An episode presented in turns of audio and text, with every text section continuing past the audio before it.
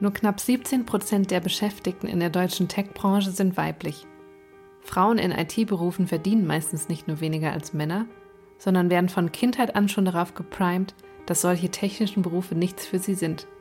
Mit Katharina Wohlrab, Geschäftsführerin von Tech for Girls, spreche ich über die Mission von Tech for Girls, wie Unternehmen in der Tech-Branche den Gender Gap schließen können und welche Rolle Weiterbildung in der eigenen Karriere spielt.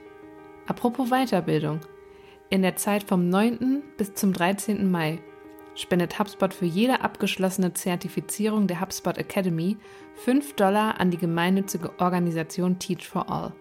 Teach for All ist ein weltweit aktives Netzwerk unabhängiger Partnerorganisationen, die gemeinsam an dem Ziel arbeiten, allen Kindern die Möglichkeit zu geben, ihr volles Potenzial auszuschöpfen. Für weitere Informationen zur Teilnahme an der World Certification Week und dem Kickoff-Event, an dem auch Katharina präsent ist, besucht unsere Website. Den Link gibt's in den Show Notes. Jetzt zurück zur Episode. Mein Name ist Janina Jechurek und ich führe euch durch die heutige Folge von HubSpots Digital Helpdesk.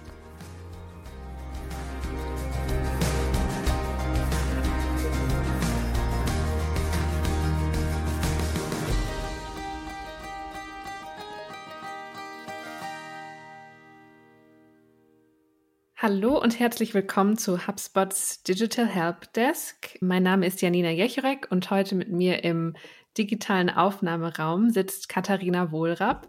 Katharina ist Geschäftsführerin, Mental Health Aktivistin, Feministin, Podcasterin und Soziologin.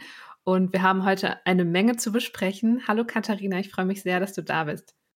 Ja, hallo, vielen Dank für die Einladung. Ich freue mich auch sehr, hier zu sein. Wir wollen ja heute unter anderem über das Thema Gender Gap in der Tech-Branche, aber auch über das Unternehmen Tech for Girls sprechen, wo du Geschäftsführerin bist. Und Tech for Girls unterrichtet ja Grundschülerinnen in Informatik, um das Gender Gap in der Tech-Branche zu schließen. Meine erste Frage an dich wäre, wie war denn deine Haltung zu Informatik zu deiner Schulzeit? War das eins deiner Lieblingsfächer? Ich hatte tatsächlich gar keine Informatik zu meiner Schulzeit. Ich hatte EDV als Fach und das war aber eher so Excel öffnen und Excel wieder schließen. Das waren auch ehrlich gesagt die Fähigkeiten von der Lehrkraft, die das gemacht hat. Deswegen ging es nicht wirklich darüber hinaus. Und nach der Schulzeit habe ich Media Management studiert in Wiesbaden und habe da so ein bisschen schnuppern können, weil wir eben auch das Fach Medientechnik hatten. Und das ging schon sehr in die Richtung Informatik. Und dann habe ich ja noch in Berlin Soziologie und Medieninformatik studiert. Und da bin ich dann ja voll reingerutscht und habe quasi ja genau das studiert, was ich jetzt eben auch an Grundschulen unterrichte. Sehr spannend. Ich kann mich auch erinnern, dass es zu meiner Schulzeit auch noch EDV hieß und auf jeden Fall auch eher eine sehr kleine Rolle äh, auf unserem Lehrplan gespielt hat. Jetzt hast du ja schon so ein bisschen von deinem Hintergrund erzählt, was du studiert hast. Da würde mich auf jeden Fall interessieren, wie kam es denn dann zur Entstehung von Tech for Girls? Also ich bin ja nicht die Gründerin von Tech for Girls, ich bin ja in Anführungszeichen nur die Geschäftsführerin. Ich habe aber schon vor drei Jahren während meines Studiums noch bei Tech for Girls als Werkstudentin angefangen und habe eben selber auch unterrichtet an den Grundschulen. Also ich habe äh, Medieninformatik studiert und quasi das gegen das wir arbeiten, jeden Tag erlebt. Ich war in einem Studiengang mit 500 Studierenden, davon fünf Frauen. Und diese fünf Frauen, die wurden dann bei Gruppenarbeiten so am Ende zusortiert. So wie in der Grundschule damals beim Sportunterricht. Wenn man nicht das beliebteste Kind war, dann wurde man halt irgendwo zusortiert. Und genauso war das eben auch in der Uni. Keiner wollte mit den Frauen arbeiten. Ich kam dann als Letzte in eine Gruppe dazu und es wurde zu mir gesagt, ja, du kannst ja Protokoll schreiben oder du kannst am Ende präsentieren so war quasi meine Uni-Zeit in dem Studiengang. Und ich habe das relativ lang auch einfach so hingenommen und habe gedacht, na ja, so their loss. Also wenn die nicht sehen, dass ich genauso gut coden kann oder sogar besser coden kann, dann ist das deren Problem. Hab dann aber währenddessen eben von Tech for Girls erfahren und habe dann angefangen, bei Tech for Girls schon Grundschülerinnen zu unterrichten in HTML bin nach meiner Uni-Zeit dann Vollzeit als HR-Managerin bei Tech for Girls eingestiegen und seit jetzt fast zwei Monaten bin ich Geschäftsführerin bei Tech for Girls. Mhm. Und ist das so, dass zusätzlich zu dem normalen Unterricht noch Informatik gelehrt wird oder steht das dann auch fest auf dem Lehrplan und schickt ihr dann quasi Lehrerinnen in die Grundschule oder arbeitet ihr dann mit den Lehrern und Lehrerinnen vor Ort, um die Grundschülerinnen zu unterrichten? Also wir sind ein externer Anbieter, der in die Grundschulen geht und nach der Schule, also siebte, achte Stunde ist das meistens, ähm, dann die Kinder unterrichtet. Das ist in den meisten Schulen eine AG, in manchen Schulen ist es aber auch ein Wahlfach. Da können die Kinder dann wählen zwischen Tierschutz, Umwelt und Tech for Girls. Und dann kommen sie eben zu uns und das ist dann auch ein richtiges Fach, was benotet wird. Im Normalfall sind wir aber eine AG an den Schulen. Das heißt, die Kinder können sich das komplett freiwillig aussuchen, ob sie bei uns mitmachen wollen. Und wir schicken dann Coaches in die Schulen, die wir vorher gebrieft haben, die ähm, alle Inhalte von uns kennen kennen und das sind zur Hälfte Lehramtsstudierende und zur Hälfte MINT-Studierende. Mhm. Super spannend. Und kannst du uns noch ein paar Einblicke geben, wie das Feedback bisher so war? Also findet das großes Interesse die AG bei den Schülerinnen? Mm, es ist tatsächlich so, dass wir mehr Andrang haben, als wir abdecken können an einigen Schulen. Also es gibt Schulen, da haben wir 200 Mädchen, die mitmachen wollen. Und das stellt uns dann auch vor große Herausforderungen.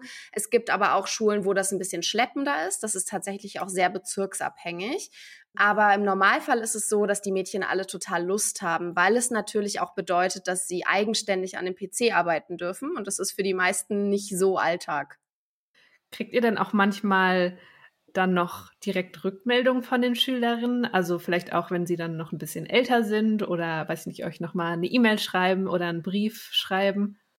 Dadurch, dass es uns noch nicht so lange gibt, also wir sind jetzt seit zwei Jahren an ungefähr 26 Berliner Grundschulen, haben wir noch nicht die Mädchen begleitet und wissen noch nicht, was sie jetzt wirklich nach der Grundschule machen. Die Grundschule geht ja in Berlin bis zur sechsten Klasse, mhm. aber wir begleiten sie ja während ihrer Grundschulzeit und wir sehen den Unterschied vom Anfang des Halbjahres, wo wir eben die Mädchen fragen, was wollt ihr mal werden, zum Ende des Halbjahres. Und am Anfang ist es Tierärztin, Friseurin, Schauspielerin oder auch mal Influencerin. Und am Ende des Halbjahres ist es dann Entwicklerin oder Mediendesignerin oder Grafikdesignerin, Webdesignerin. Und das ist einfach ein, ein, riesengroßer Unterschied. Also wir sehen jetzt schon, dass die Mädchen viel mehr Möglichkeiten haben. Und ich glaube, das fasst es auch ganz gut zusammen. Wir wollen ja nicht am Ende des Tages, dass alle Informatik studieren. Das wäre natürlich nett, aber das ist nicht das Ziel, sondern das Ziel ist es, dass die Mädchen einfach wissen, sie können alles schaffen, wenn sie möchten. Sie werden nicht aufgrund irgendwelcher körperlichen Andersartigkeiten von Cis-Männern davon abgehalten, sowas zu studieren oder auch zu arbeiten, sondern sie können alles machen und es gibt kein, das können nur Jungs oder das können nur Mädchen.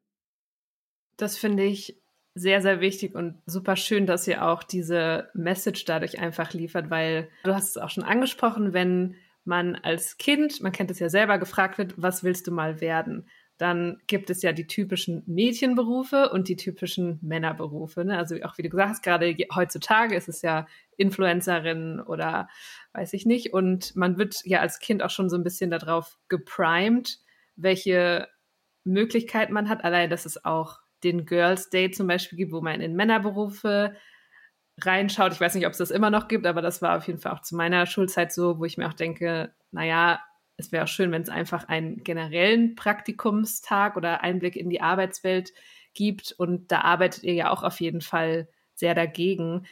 Gibt es denn sonst noch außerhalb ähm, eurer Arbeit von Tech for Girls etwas, was du dir von den vor allem Grundschulen wünschen würdest, dass da einfach auch generell noch mehr Awareness für Informatik oder generell Tech-Berufe für Mädchen gibt? Ich glaube, dass wir da nicht nur über Grundschulen sprechen sollten, sondern generell über frühkindliche Erziehung, ob das jetzt in einer Kita oder in einer Grundschule ist oder zu Hause. Wir sehen einfach in Kinderserien zum Beispiel, die es im Fernsehen gibt, Paw Patrol als allerbestes Beispiel. Das sind Hunde, die erleben Abenteuer.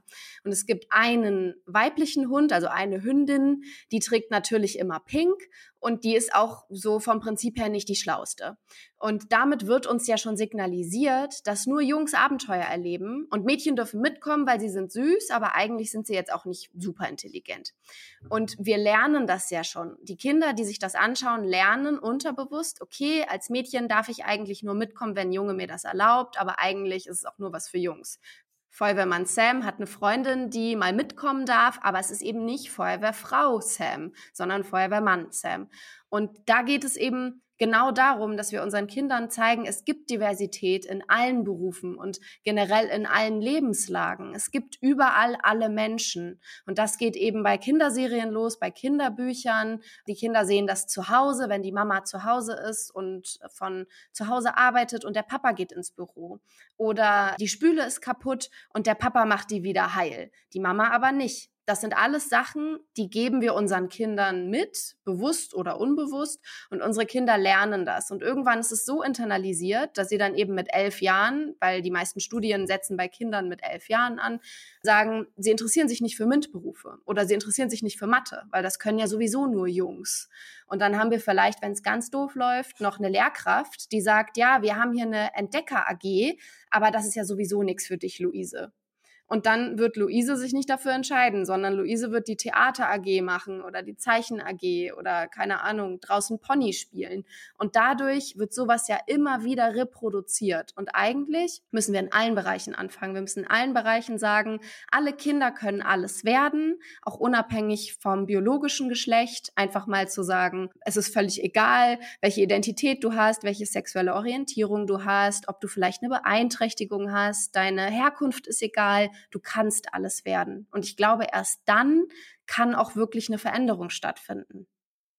Ja, auf jeden Fall. Das finde ich eine sehr, sehr schöne Message, was du gerade gesagt hast. Und also wir bei HubSpot versuchen auch oder haben das so eingeführt in den letzten Jahren, dass wir auch bei all unseren Marketingmaterialien oder Kommunikationsmaterialien genderneutrale Sprache benutzen, weil wir auch gemerkt haben, da hängen wir einfach noch sehr hinterher und wir wollen auch einfach damit noch ein bisschen mehr Solidarität zeigen.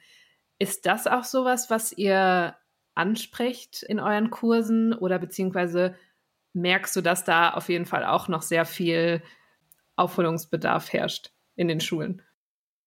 Ich glaube, dass generell in den Schulen in vielen Bereichen ja Bedarf herrscht, nicht nur zum Aufholen, sondern generell auch zum Verstehen. Ich glaube, dass viele Menschen das auch überhaupt nicht verstehen. Wir stellen uns jetzt nicht in eine Klasse und sagen, wir müssen gendern, weil, sondern wir gendern einfach, wenn wir sprechen. Oder ähm, wir sagen auch nicht, du kannst alles werden, du kannst Informatik studieren, sondern wir zeigen den Kindern, dass sie Informatik studieren können. Wir zeigen ihnen, dass sie alles werden können. Wir machen das eher so ein bisschen ja, so unterbewusst, damit die Kinder am Ende des Tages nicht nach Hause gehen und sagen, die Lehrerin hat gesagt, ich soll Informatik studieren, sondern damit die Kinder am Ende des Tages nach Hause gehen und sagen, ich glaube, ich möchte Informatik studieren. Und das macht einfach einen riesigen Unterschied, das so normal wie möglich in den Alltag einzubauen, auch für Eltern.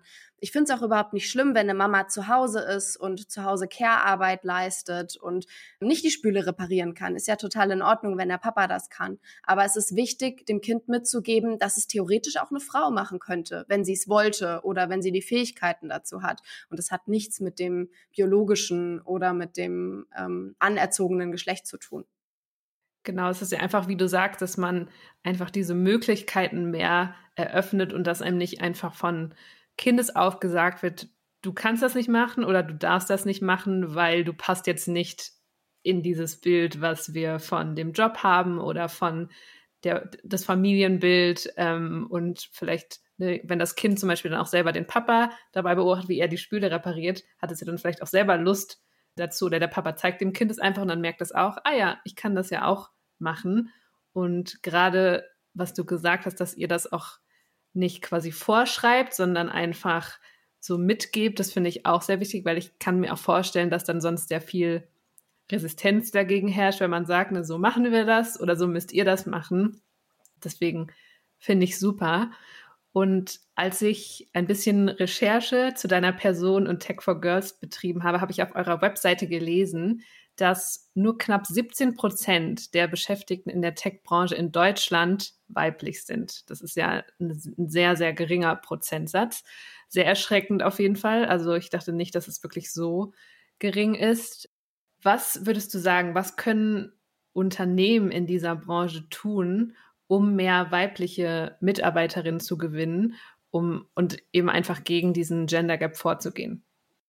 Ich glaube, es ist erstmal ganz wichtig, sich zu überlegen, was brauchen denn andere Menschen, die bei uns arbeiten. Also es reicht nicht, wenn man eine Stellenanzeige so formuliert, dass sie für eine Frau attraktiv ist. Das ist natürlich auch wichtig, aber man muss es auch umsetzen können. Und es ist einfach so, es ist Fakt, dass die meisten Jobs im IT-Bereich wenig Teilzeitstellen haben. Und wir haben es momentan noch so in Deutschland, dass meistens die Frauen zu Hause bleiben mit dem Kind, weil sie einfach schlechter verdienen als die Männer. Das ist ja letztendlich der Ausschlag ausschlaggebende Grund. Um eine Familie zu ernähren, brauchst du meistens einen Vollzeitjob, da kannst du dann nur die Familie ernähren. So, wenn du vorher aber Teilzeit gearbeitet hast oder dann Teilzeit arbeitest nach der Geburt, dann brauchst du auch einen Job, der dir das irgendwie ermöglicht. Dann kannst du nicht in einem IT-Unternehmen arbeiten, das nur für Vollzeit ausgelegt ist. Das heißt, da fängt es ja schon an. Es muss erstmal die Möglichkeit geben, Teilzeit zu arbeiten. Dann muss es auch noch andere Möglichkeiten geben, zum Beispiel für Weiterbildung, Fortbildung, weil ja gerade wenn wir jetzt über Generationen sprechen, die vielleicht älter sind als die Mädchen, die wir unterrichten, die jetzt gerade schon im Job sind, wenn die sagen, okay, vielleicht möchte ich in die IT, aber wie soll ich denn das überhaupt machen? Die müssen ja irgendwie die Möglichkeit bekommen, sich weiterzubilden. Und da kann natürlich ein Arbeitgeber, eine Arbeitgeberin sagen, du kannst bei uns anfangen, auch wenn du gar keine IT-Kenntnisse hast und du bekommst von uns eine Weiterbildung oder eine Fortbildung. Du kannst quasi erstmal dich ins Unternehmen einarbeiten und währenddessen briefen wir dich in dem, was du dann eigentlich zu tun hast. Damit greift man natürlich auch nochmal ganz andere Menschen ab. Und was natürlich auch total wichtig zu sagen ist, ist, dass ein diverses Team, also egal wie divers aufgebaut, viel mehr Erfolg hat. Also divers ist ja nicht nur ein Wort, was irgendwie in der Werbung genutzt wird, weil ähm, wir das alle ganz wunderbar finden und im Juni sowieso wieder überall die Regenbogenflaggen hängen, sondern Diversität nützt einem Unternehmen ja auch was. Das macht das Unternehmen, es bildet es weiter. Ähm, die Menschen können sich gegenseitig weiterbilden, weil jeder einen anderen Blickwinkel hat. Also Diversität nutzt einem Unternehmen und nutzt den Menschen. Das heißt, wir müssen das Unternehmen für Frauen interessanter gestalten, vielleicht auch mit einer höheren Übernahmegarantie. Das haben wir nämlich auch oft in Tech-Berufen, dann werden Frauen auch einfach immer noch schlechter bezahlt und auch in Tech-Berufen. Also wir haben gerade auch im IT-Bereich ein sehr hohes Pay Gap, ein Gender Pay Gap. Mhm. Und da müssen wir eben genau diese Voraussetzungen schaffen. Also wenn wir die nächste Stellenanzeige schalten und sagen, wir wollen diverser werden, dann müssen wir Teilzeitstellen haben oder andere Arbeitsmodelle von zu Hause arbeiten, vielleicht von zu Hause und im Büro arbeiten. Dann müssen wir die gleichen Löhne haben. Wir müssen fairere Arbeitszeitenmodelle einführen. Wir müssen einfach generell ein bisschen fairer werden und dann kommen die Frauen von ganz alleine. Wir müssen also überhaupt gar keine Stellenanzeige ausschreiben, wo steht, wir suchen explizit Frauen oder Menschen mit Beeinträchtigungen oder Menschen aus anderen Ländern, sondern wir müssen es einfach so nett machen, dass die freiwillig zu uns kommen. Das finde ich super spannend, was du gerade angesprochen hast, denn ich finde, wenn man viele Stellenanzeigen anschaut, ist es ja noch genau so. Gerade da denke ich mir, okay, da wer bewirbt sich denn dann auch als Frau, dann hat man auch gerade so das Gefühl, okay, man ist dann so die Quotenfrau, die eingestellt wird für diese Position. Und das meiste, was dann auch gelesen wird, sind ja natürlich die Benefits, die dann auch so ein Job mitbringt. Ich glaube, das ist ja ein großer Teil, woran man sich auch dann überlegt, gerade wenn man eine Familie hat, kann ich mir das dann auch überhaupt leisten, mich auf diesen Job zu bewerben? Passt der denn so in meine Lebensgestaltung, in meine finanzielle Absicherung etc.? Und da wir gerade schon beim Thema Bewerbung sind, viele oder generell Frauen sind ja auch immer sehr zurückhaltend oder haben auch Angst, sich für solche Informatikberufe zum Beispiel zu bewerben, weil man auch weiß, das ist eine sehr männerdominierte Branche. Hast du denn da Empfehlungen, wie man sich als Frau diese Angst nimmt oder auch wie man in, ein, in seiner Bewerbung hervorstechen kann, gerade gegenüber den ganzen männlichen Bewerbern? Ich glaube, dass gerade Frauen, die sich in Tech-Berufen bewerben, sich ihres eigenen Wertes bewusst werden müssen. Also sie müssen sich mal hinsetzen und müssen überlegen, okay, wie viele Frauen haben wir in Tech? Dann haben wir das Jahr 2022. Alle wollen Frauen in Tech. Also jeder will mich in diesem Job. Ich gehe jetzt nicht in ein Gespräch rein und sitze da und sag, oh, hoffentlich nehmen die mich und irgendwie ich kann mit 30.000 Euro brutto überleben, sondern ich gehe in so ein Gespräch rein und ich sag, ihr wollt mich. So, ihr braucht mich, ich brauche einen Job, aber den kriege ich auch woanders. Ähm, und das ist meine Gehaltsvorstellung. Ich glaube, wir müssen einfach viel souveräner werden. Und das können wir uns mittlerweile auch leisten. Ich verstehe, dass es die letzten Jahrzehnte anders war und die letzten Jahrhunderte anders war. Und ich verstehe auch, dass man da einfach dankbar war, überhaupt einen Job zu finden. Heute ist es aber anders. Gerade mit dem Diversitätsthema. Alle brauchen Frauen. Man kann mittlerweile ein Unternehmen komplett in den Medien zerreißen, wenn die keine Frauen in Führungspositionen haben. Also geht man in so ein Gespräch rein, man bereitet sich natürlich ordentlich vor man hat eine ordentliche Bewerbung geschickt. Und dann setzt man sich dahin und dann ist man einfach sicher. Man ist sicher über sich selbst, über das, was man kann, über das, was man erreichen will und vielleicht auch einfach ein bisschen forsch, was man an dem Unternehmen verändern würde. Ich habe schon Jobs bekommen, für die ich überhaupt nicht qualifiziert war, weil ich mich einfach in dieses Gespräch reingesetzt habe, tatsächlich einmal sogar mit einer Schlafanzughose. Die sah nicht so aus wie eine Schlafanzughose zu meiner Verteidigung, aber ich habe einfach gedacht, so bin ich, so fühle ich mich wohl, ich ziehe jetzt keinen Blazer an, ich gehe da so rein, wie ich bin und dann habe ich dem Unternehmen, ich war 22 oder so, dem Unternehmen erstmal erzählt, was ich anders machen würde, wenn ich da arbeiten würde, was mir nicht gefällt. Und das hätte natürlich voll nach hinten losgehen können. Es hat aber super gut funktioniert, weil die Chefin, die mich interviewt hat, eh schon sehr unsicher mit ein paar Punkten war. Und ich habe genau ins Schwarze getroffen. Die haben mich sofort eingestellt. Ich hatte wirklich keine Qualifikation. Die habe ich mir dann aber erarbeitet, während ich da schon gearbeitet habe. Und wir haben alle voneinander gelernt. Ich glaube also, wenn da jetzt jemand zuhört und sich denkt, oh, so eine Karriere in Tech wäre doch was. Und wir müssen auch mal ganz ehrlich sein, Karrieren in Tech werden sehr gut bezahlt. Deswegen ist es auch so ein männerdominierter Job. Mhm. Da verdient man wirklich Geld. Also wenn man irgendwie einfach nur über die Runden kommen möchte, dann reichen wahrscheinlich auch andere Jobs. Wenn man wirklich gut verdienen will, kann man Ärztin werden, in Tech arbeiten, vielleicht Anwältin, irgendwas Selbstständiges. Aber wirklich gut verdienen tut man in Tech. Das heißt, man bewirbt sich da mit einer ordentlichen Salary und dann hat man einfach ganz andere Chancen. Also ich glaube, die Personen, die jetzt zuhören und denken, das ist was für mich, einfach mal eine Initiativbewerbung schreiben. Am Ende des Tages brauchen die Unternehmen euch viel dringender, als ihr sie braucht. Und ich glaube, was auch immer hilft, das hat mir zumindest auch geholfen, ist auch Networking mit anderen Frauen machen. Also einfach, ich finde gerade LinkedIn bietet sich da super an, dass man einfach so ein bisschen schaut, wer arbeitet in zum Beispiel auch dem Unternehmen, wo ich mich bewerben will oder generell in der gleichen Branche mit einem ähnlichen Beruf und da einfach mal die Leute anschreiben und fragen, hey, was waren denn deine Empfehl äh, Erfahrungen oder kannst du mir Tipps geben für die Bewerbung oder für das Unternehmen, so passe ich da rein. Ich glaube, da sollte man auch einfach keine Angst haben, andere Frauen in der Branche anzusprechen und sich mit denen auszutauschen und es hilft ja auch immer, wenn man schon jemanden kennt, der in dem Unternehmen arbeitet, gerade wenn man sich dann auch auf eine Stelle da bewirbt. Mich würde noch interessieren, du hast ja erzählt, dass du auch Medieninformatik studiert hast und generell da die Erfahrung gesammelt hast, eine von sehr wenigen Frauen in dem ja, Studentenkreis gewesen zu sein, in dem Studiengang. War es denn so an der Universität, dass ihr da auch die Option hattet, über die Jobs in dieser Branche informiert zu werden? Also gab es überhaupt diese Möglichkeit? Und wenn ja, hattest du da auch das Gefühl, dass es da auch, ja, dass dieser Gender Gap da auch einfach mitgeschwungen ist und einem da auch noch so ein bisschen mitgeteilt wurde, das sind eher männliche Berufe, auch wenn du jetzt in diesem Studiengang als Frau sitzt? Also wir hatten keine Veranstaltung, wo jetzt irgendwie gezeigt wurde, das kannst du alles machen mit deinem Studium. Aber wir hatten natürlich Role Models im Sinne unserer Dozierenden und das waren auch zu 95 Prozent Männer. Dadurch hat man es ja quasi auch nochmal mitgekriegt. Und ich habe ja nicht nur Medieninformatik studiert, sondern eben Soziologie mit dem Zweitfach Medieninformatik. Und damit hatte ich einen ganz guten Ausgleich. Soziologie ist gerade in Berlin ein sehr kleiner Studiengang. Wir waren knapp 30 Leute. Es war wie so eine, wie eine Schulklasse und da waren auch mehr Frauen als Männer. Also ich hatte immer so einen ganz guten Ausgleich und habe wahrscheinlich auch deswegen nie das Bedürfnis gehabt, was zu sagen gegen diese Diskriminierung, weil ich es ja in einem anderen Fach anders hatte. Also ich bin quasi von einer Welt in die andere immer wieder gegangen mhm. und musste mir gar nicht großartig überlegen, was mache ich überhaupt mit dem Studium. Ich glaube, es war mir aber auch schon vorher klar. Also ich habe ja Medieninformatik als Zweitfach auch gewählt, weil ich wusste, wenn ich irgendwie was erreichen möchte, dann bringt mir Medieninformatik vielleicht mehr als Verkehrswesen, also die Fächer, die wir zur Auswahl hatten als Zweitfach.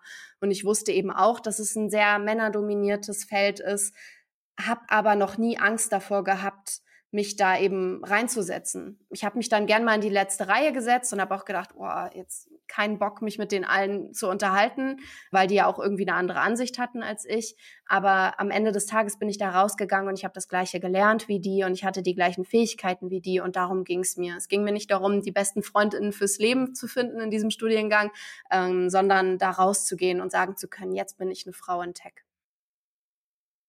Ich finde, das ist aber so eine Sache, diese generell das Informieren über Jobs in dieser Branche, was damit so möglich ist, das fehlt mir auf jeden Fall sowohl im Studium als auch in der Schule, weil ich weiß nicht, wie das heutzutage ist, aber damals bei mir war das auch noch so, man geht oder man hat jemanden vom Arbeitsamt da und da wird dann ja kurz erzählt, das kann man machen, das kann man machen, aber bei den Mädchen kam dann gefühlt auch immer dieselben Berufe raus und bei den Männern dann ganz andere Sachen, die ja, aber eigentlich ja auch für alle Leute offen sein sollten. Von daher, glaube ich, gibt es da auf jeden Fall noch sehr viel Potenzial generell in der Weiterbildung von Schülerinnen und Schülern und dann auch Studierenden in Bezug auf, was kann ich später machen oder generell erstmal, es gibt diese Tech-Branche und da könnt ihr alle arbeiten, unabhängig von eurem Geschlecht, eurer sexuellen Orientierung etc. Ja, total. Und ich habe ja, dadurch, dass ich eben auch Soziologie studiert habe, hat mir nie jemand gesagt, was ich damit machen kann. Ich habe aus den meisten Ecken gehört, ich kann Taxifahrerin werden. Das ist kein Scherz. Das ist einfach so, was kommuniziert wird. Soziologie, ah ja, damit kannst du eh keinen ordentlichen Job machen, kannst Uber fahren. Und das wird dir von allen Seiten mitgegeben. Jetzt hatte ich eben noch diesen Zusatz der Medieninformatik, aber trotzdem wirst du dadurch ja auch schon mal abgewertet. Das wird dir auch mitgegeben bei deinem Studiengang, was du später machen kannst. Wenn dir andere Menschen sagen, du kannst nur Taxifahrerin werden oder wenn es gut läuft, kannst du irgendwie noch in einem Späti arbeiten in Berlin, dann hast du halt auch gar keine anderen Hoffnungen an dein Leben und malst dir auch gar keine anderen Chancen aus, weil du halt denkst, ich kann eh nur das machen. Und ich glaube, das ist halt auch so ein Bereich, wo wir dringend was ändern sollten, weil gerade solche Studiengänge, Soziologie, alle Care-Berufe, Lehramt, das sind halt Berufe, die tendenziell eher von Frauen ausgeübt werden und Studiengänge, die eher von Frauen besucht werden. Und wenn die schon da abgewertet werden, dann gehen die Frauen am Ende des Tages nach Hause und denken, naja gut, wenn ich schwanger werde, dann bleibe ich eh zu Hause, dann ist es vielleicht auch gar nicht so schlimm, wenn ich nur Soziologie studiert habe am Ende des Tages habe ich in der Soziologie so viel mehr gelernt als in meinem Studium vorher Media Management, weil Soziologie um Menschen geht. Und das ist doch eigentlich das, womit ich jetzt arbeite jeden Tag mit Menschen. Ob jetzt die Computer dazukommen oder nicht, sei mal dahingestellt. Aber ich weiß, wie ich mit Menschen umzugehen habe und vor allem auch mit Gruppen. Also nur um mal den Studiengang Soziologie zu entstigmatisieren. Ich glaube, man kann sehr gute Berufe damit ausüben.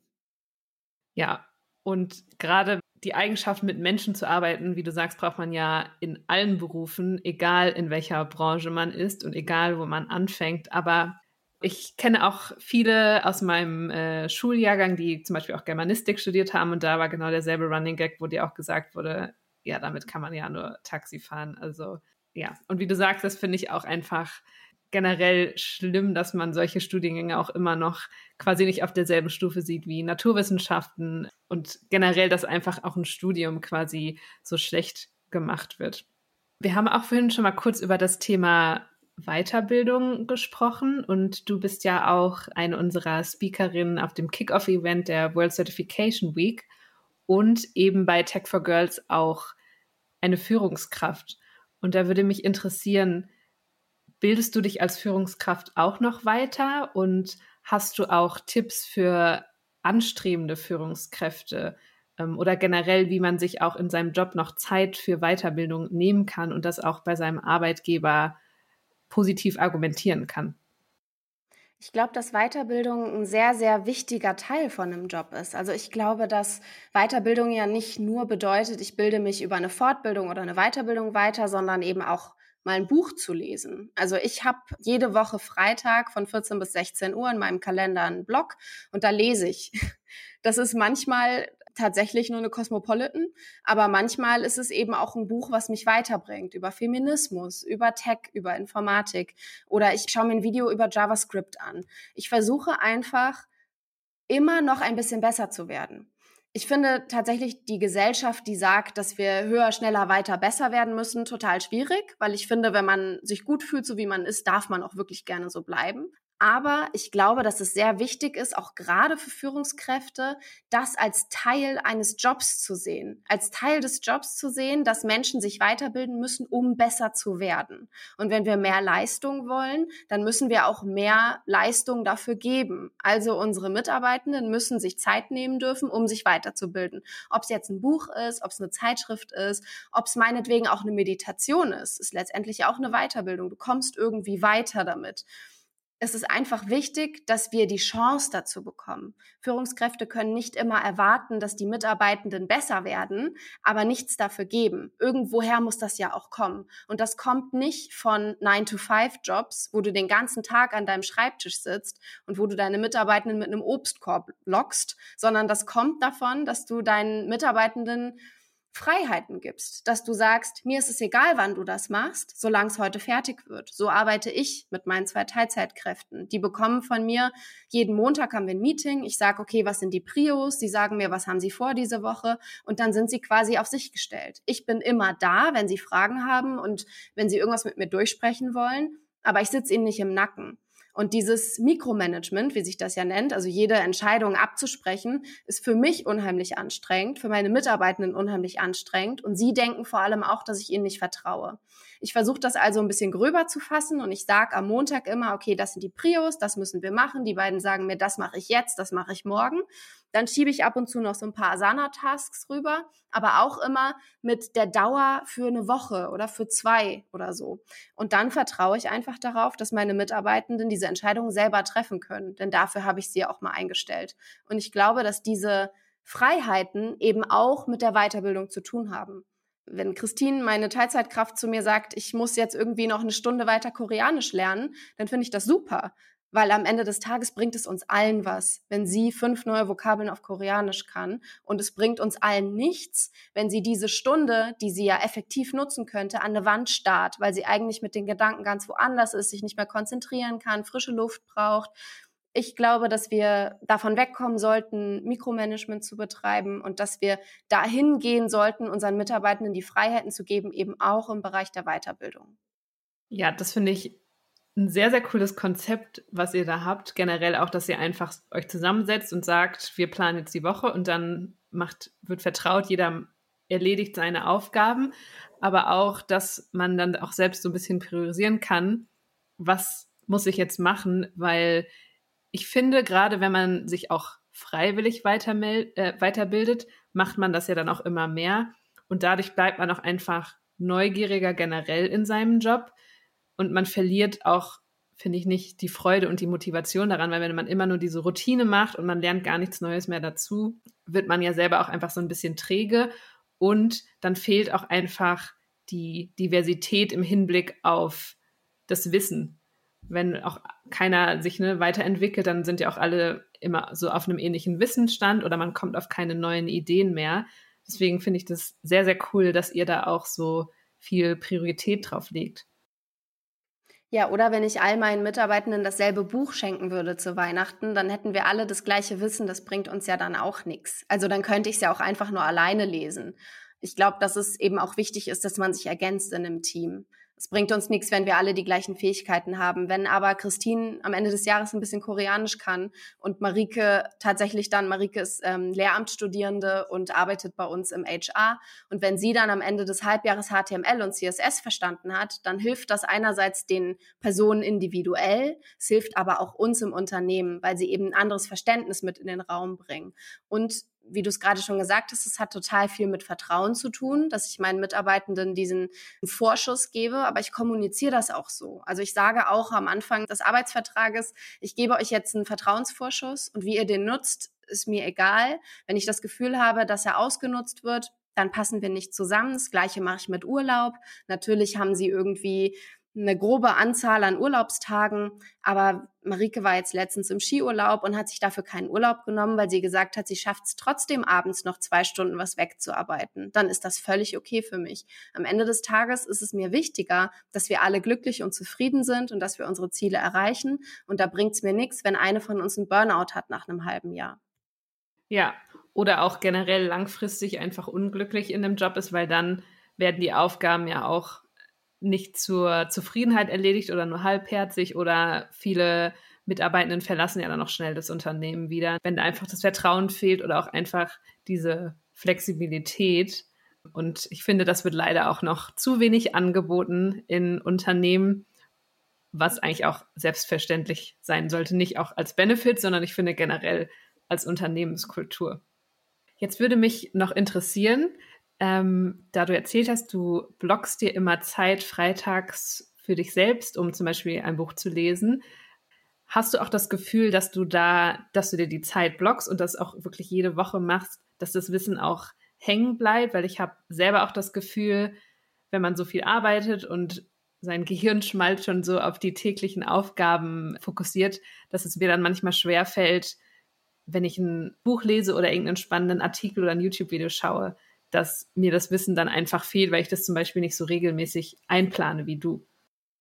Mm, ich glaube, das hat total viel damit zu tun, wie freiwillig man das auch macht. Also wenn ich mir das tatsächlich blocke und dann jede Woche denke, ich muss jetzt lesen, dann bleibt das nicht so hängen bei mir. Aber wenn ich sage, okay, diese zwei Stunden nutze ich wie auch immer und wenn es halt wirklich meditieren ist, letzte Woche war es Fernsehen. Da habe ich einfach zwei Stunden Trash-TV geguckt. Das hat mich jetzt nicht wirklich weitergebildet, aber es hat mich dazu gebracht, dass ich mich ein bisschen entspannt habe, dass ich gedacht habe, okay, die haben ganz andere Probleme als ich da im Fernsehen. Vielleicht sind meine Probleme ja doch nicht so schlimm. Und dann konnte ich mich danach wieder viel besser konzentrieren. Also ich glaube, diese zwei Stunden sollte man nicht so strikt sehen, als jetzt bilde ich mich weiter, sondern diese zwei Stunden sollte man eher nehmen, als ich nehme jetzt das, was ich gerade brauche, was mir gefällt und vielleicht lese ich ein Buch. Und wenn das Buch mir dann eben auch noch im Unternehmen weiterhilft, dann ist es doch schön. Wenn nicht, dann nicht. Also ich meine, ich kann auch den kleinen Prinzen lesen. Wenn ich es auf Französisch mache, habe ich auch was gelernt. Oder äh, wenn ich das Buch meinem Nachbarkind vorlese, dann habe ich auch was gelernt. Also irgendwie irgendwas mitzunehmen, ist, glaube ich, eher so die Aufgabe. Und dann kann man das auch besser speichern im Kopf und einfach ein bisschen besser umsetzen. Und dann kommt man auf jeden Fall auch weg so von diesem Gedanken, was du vorhin schon angesprochen hast, Weiterbildung oder Fortbildung. Ich finde, das klingt ja noch ein bisschen altmodischer, sondern eher auch so, ne, ich tue was für mich und auch gerade darauf, wo ich Lust habe oder das brauche ich jetzt gerade einfach und dafür nehme ich mich, mir, nehme ich mir die Zeit. Finde ich einen sehr, sehr schönen Gedanken. Und eine Abschlussfrage habe ich noch an dich. Hast du denn noch einen Tipp für jemanden, der jetzt gerade sein Studium abgeschlossen hat und möchte in die Tech-Branche einsteigen, hat aber da auch noch keine Erfahrung gemacht und ist vielleicht auch einfach ein bisschen nervös oder weiß gar nicht, wie man da so reinkommt. Hast du da einen Tipp, wie man den Einstieg darin schafft und einfach so diese Angst nimmt, in zum Beispiel auch so eine männerdominierte Branche einzusteigen? Ich glaube, was total hilft, ist, sich mit dem Unternehmen identifizieren zu können. Also zu gucken, kann ich mich mit der Mission dieses Unternehmens identifizieren? Für ähm, ein Unternehmen ich sage jetzt hier keine Namen, das ähm, sehr viele kleinere Unternehmen unter sich hat und letzte Woche Ankerkraut gekauft hat, würde ich persönlich nicht arbeiten können. Das hat nichts damit zu tun, dass das Unternehmen schlecht ist, sondern dass ich mit den Werten nicht übereinstimme. Und ich glaube, dann wäre es auch total schwierig für mich, da reinzukommen, in einem Bewerbungsgespräch zu sitzen und zu sagen, ich will das. Also ich glaube, es ist leichter, wenn man ein Unternehmen findet, was einen interessiert und da eine Initiativbewerbung hinschickt, als wenn man auf Teufel komm raus bei irgendeinem Groß Großkonzern im Gespräch sitzt und denkt, bitte, bitte lass es klappen. Also ich glaube, es ist wichtig zu sagen, habt den Mut, einfach euch egal wo zu bewerben. Seid euch darüber sicher, was ihr könnt und vielleicht auch, was ihr nicht könnt. Ich finde es unheimlich sympathisch, wenn jemand bei mir im Gespräch sitzt und sagt, noch nie was von HTML gehört. So, dann kann ich eher was mit der Person anfangen, als wenn sie vor mir sitzt und sagt, hm, ja, HTML äh, bestimmt. Ich habe meine, ähm, meine beiden Teilzeitkräfte in den Gesprächen gefragt, was stresst dich? Die eine hat gesagt, mit der BVG fahren und die andere hat gesagt, einen Parkplatz in Berlin finden. beide Antworten könnten unterschiedlicher nicht sein und sind trotzdem so nah aneinander, weil beide was mit dem Verkehr draußen zu tun haben mhm. und irgendwie nichts mit dem Job. Also beide haben eine Art Schwäche, ich finde die Frage nach Schwächen auch immer total unangebracht, aber eine Art Schwäche rübergebracht und ich konnte mit beidem umgehen. Hätte jetzt eine von beiden gesagt, es stresst mich, zu viele Freiheiten zu haben, dann hätte die Person nicht mit mir arbeiten können. Aber ich glaube, wenn man sich darüber bewusst ist, was kann ich, was kann ich nicht und was will ich, dann ist es viel einfacher in einem Gespräch tatsächlich auch den Gegenüberliegenden davon zu überzeugen, dass man die richtige Person ist. Das finde ich eine sehr spannende Interviewfrage, die du auch stellst. Was stresst dich? Das wurde ich tatsächlich noch nie gefragt, aber ich finde, das ist so interessant, weil man da ja auch sehr viel über den Charakter oder auch die Arbeitsweise des Interviewenden herausfindet, ohne dass man diese altmodische Frage, was sind deine Stärken und Schwächen stellt, weil ich finde, da fällt einem auch immer nichts ein. Und mit so einem Beispiel auch zum Beispiel zu sagen, der Verkehr stresst mich, da kannst du ja dann auch einfach als Geschäftsführerin oder als Interviewende viel mehr damit anfangen. Wir fragen das auch immer in Kombination. Also was stresst dich? Und danach frage ich, was tust du für Entspannung? Und das sind beides Sachen, die ich wichtig finde. Wir fragen auch, wie arbeitest du gerne? Und dadurch, dass wir kein Büro haben, also wir arbeiten alle aus dem Homeoffice, wir haben zwar eine Mitgliedschaft für die Factory hier in Berlin, also für einen Coworking Space, aber wir haben kein festes Office als mhm. gemeinnützige GmbH. Und wenn dann jemand zu mir sagen würde in einem Gespräch, ich arbeite gern in einem Großraumbüro mit allen Mitarbeitenden zusammen und ich kann immer mit allen so quatschen, dann wüsste ich, das funktioniert nicht, weil das haben wir nicht. Wir können das überhaupt nicht bieten. Ich kann aber, wenn jemand zu mir sagt, was tust du für Entspannung? Ich nehme mir Zeit für mich, ich lese, ich gehe eine Runde spazieren. Das sind Sachen, die stimmen mit uns überein, weil das kann die Person einfach total gerne machen. Und das ist auch was, was ich absolut respektiere und auch so ein bisschen fördere. Wenn wir in einem Gespräch es muss gar nicht äh, ein Call sein, wenn wir einfach bei Slack sehen, irgendwie war heute ein schwieriger Tag, wir haben eine Absage für eine Förderung bekommen und irgendwie Kunde hat abgesagt oder so. Dann sage ich, okay, komm, lass gut sein. Wir machen jetzt alle mal Laptop zu, esst ein Eis, trinkt einen Kaffee, geht raus, whatever. Aber ich weiß, was den Menschen gut tut. Und genauso weiß ich eben auch, was ihnen nicht gut tut, wenn ich höre BVG. ja, ich meine, das lässt sich in Berlin manchmal leider nicht vermeiden, genauso wie da einen Parkplatz finden. Aber ich hoffe, alle Unternehmen, die uns jetzt zuhören und gerade auch die HR-Abteilung nehmen jetzt diese zwei Fragen in ihren Interviewprozess mit auf, weil das finde ich sehr, sehr interessant und wie gesagt, es bringt einem als Manager, Managerin Unternehmen viel mehr herauszufinden, was macht meine Mitarbeiter glücklich, was stresst sie und wie kann ich meine Kultur dann danach ausrichten. Und Kultur ist auch so ein wichtiger Punkt, den du nennst, weil viele, gerade Startups, ihre Kultur darüber definieren, dass sie eben Obstkörbe haben für die Mitarbeitenden oder eine Fitnessstudio-Mitgliedschaft. Und das empfinde ich persönlich nicht als Kultur. Oder zu sagen, wir spielen Tischkicker jeden Donnerstagabend. Nach deiner Arbeitszeit darfst du quasi länger bleiben, um Tischkicker mit dem Chef zu spielen, damit ihr euch dann über die Arbeit unterhalten könnt. Das empfinde ich nicht als fair. Das wird als Kultur und als Startup-Mentalität verkauft ist es aber nicht. Und es ist ganz, ganz schlecht für die mentale Gesundheit, wenn man einfach das Private mit dem Beruflichen so sehr mischt, dass man dann eben drei Stunden länger bleibt, mit dem Chef noch weiter darüber redet und dann eben das quasi wie eine Arbeitszeit nutzt. Ich finde, Kultur sollte jedes Unternehmen für sich selber so ein bisschen entdecken und auch rausfinden, wofür stehen wir und wir stehen halt einfach dafür, dass alle Gender die gleichen Chancen bekommen sollen. Und das setzen wir eben auch um in unseren Bewerbungsgesprächen, in unseren Team-Events, in allem, was wir so zusammen machen und allem, was wir so nach außen hin kommunizieren. Und das ist unsere Kultur. Und da brauchen wir gar keinen Obstkorb am Ende des Tages, wenn sich meine Mitarbeitenden mehr darüber freuen, wenn ich sie alle drei Monate mal auf dem Eis einlade. Auf jeden Fall. Und dass man einfach auch nicht diesen Zwang hat, zum Beispiel auch noch nach der Arbeit da zu bleiben ne, und Tischkicker zu spielen, denn jede Person ist ja auch einfach anders und manche brauchen dann auch einfach noch mehr Zeit für sich und auch nach der Arbeit abzuspannen, möchten einfach nicht mehr noch den ganzen Abend auch im Büro verbringen und den Obstkorb so als Benefit finde ich halt auch immer so ein bisschen fragwürdig. Aber das war auf jeden Fall ein sehr schönes Interview. Vielen, vielen Dank für deine ganzen Einblicke. Es hat mir sehr, sehr viel Spaß gemacht und wir hören ja noch ein bisschen mehr von dir auf der World Certification Week. Ich danke dir für deine Zeit und es hat mir sehr viel Spaß gemacht. Ja, danke dir für deine Zeit. Mir hat es auch unheimlich viel Spaß gemacht und ich freue mich schon sehr auf meine Präsentation. Und vielen Dank an alle Zuhörerinnen und Zuhörer zum Hören der heutigen Episode. Wir hören uns das nächste Mal wieder.